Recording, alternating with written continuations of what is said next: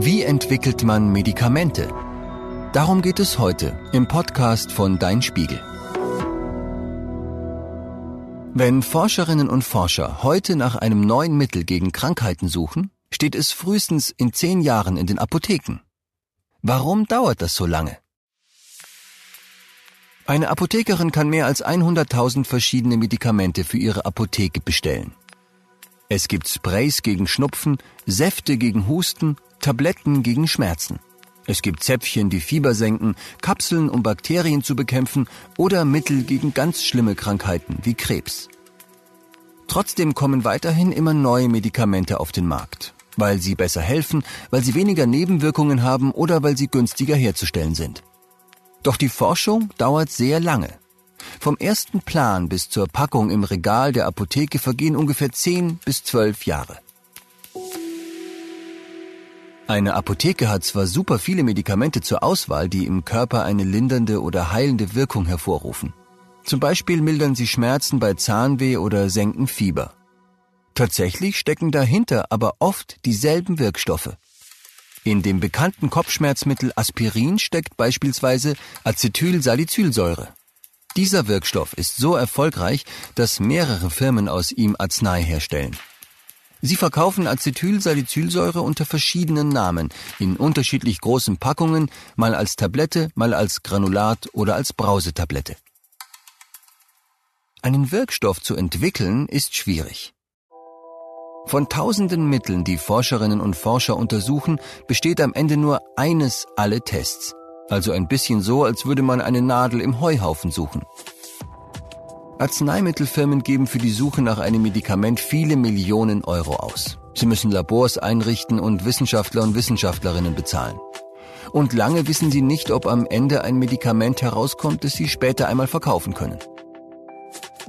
Für manche Krankheiten gibt es bis heute keine guten Medikamente. Etwa wenn die Krankheit fast nur in armen Ländern auftritt Dort könnten sich die Patienten keine teure Arznei leisten und kämen auch schwerer an die Medikamente ran. Es ist für Wissenschaftlerinnen und Wissenschaftler ein sehr schwieriger und aufwendiger Weg, wirklich neue Wirkstoffe zu entdecken. Daher versuchen die Unternehmen länger an ihren erfolgreichen Mitteln zu verdienen. Gab es den Wirkstoff bisher nur als Hustensaft, bringen sie zusätzlich Lutschtabletten heraus.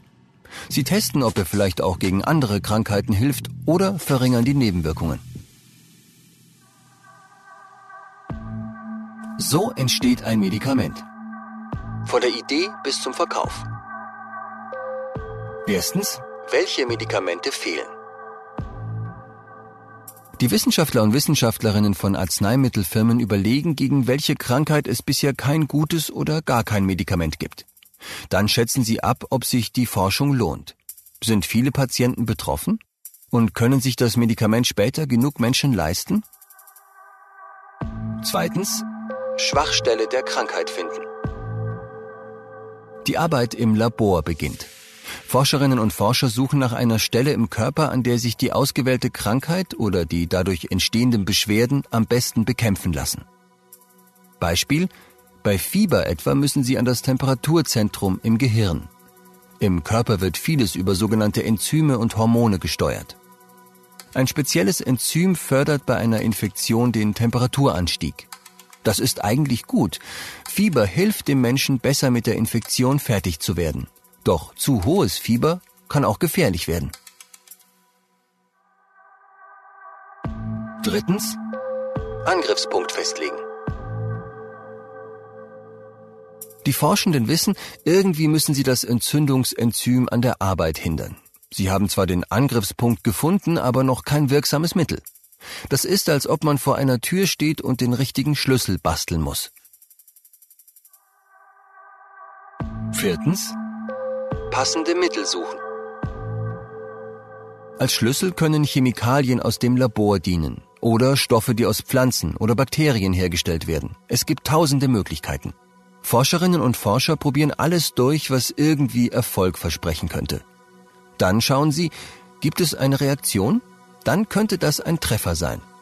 An den besten Treffern forschen sie weiter, bis die Wirkstoffe sozusagen perfekt ins Schloss passen. Fünftens. Tests im Labor. Als nächstes müssen die Forscher testen, ob ihre Wirkstoffe gefährlich sind. Sie könnten ja giftig sein oder eine andere Krankheit auslösen. Getestet wird es zunächst mit Zellen von Menschen, die in Schalen im Labor vermehrt wurden. Später werden die Stoffe Versuchstieren verabreicht, vor allem Mäusen und Ratten. Sechstens. Tests an gesunden Erwachsenen. Nach einigen Jahren Forschung werden die Wirkstoffe erstmals von Menschen getestet. Zunächst nimmt eine kleine Gruppe gesunder Erwachsener die Stoffe ein. Die Forscher wollen wissen, gibt es Nebenwirkungen, zum Beispiel Kopfschmerzen oder Übelkeit. Fürs Mitmachen erhalten die Freiwilligen Geld. Siebtens. Tropfen, Tabletten oder Salbe. Bisher wurden die Wirkstoffe in Kapseln verabreicht oder aufgelöst und den Teilnehmern gespritzt. Jetzt überlegen die Experten, wie man sie am besten einnehmen kann, zum Beispiel als Tablette oder Saft. Erst dieser Schritt macht aus einem Wirkstoff ein Medikament. Die Form entscheidet auch, wie schnell und sicher der Stoff den Angriffspunkt im Körper erreicht. Der Überzug einer Tablette schützt ihn zum Beispiel vor der Säure im Magen. Achtens. Tests an wenigen Kranken. Die ersten Patienten testen die neuen Medikamente. Sie werden dafür in zwei Gruppen eingeteilt. Eine Gruppe erhält eine Tablette mit Wirkstoff, die andere eine ohne oder mit einem anderen Wirkstoff. Wer das richtige Medikament bekommen hat, wissen die Patientinnen und Patienten nicht. So lässt sich feststellen, ob sich jemand die Wirkung nur eingebildet hat. Und neuntens, Tests an vielen Kranken. Im letzten Schritt erproben Ärztinnen und Ärzte das Medikament nun mit einigen tausend Patienten.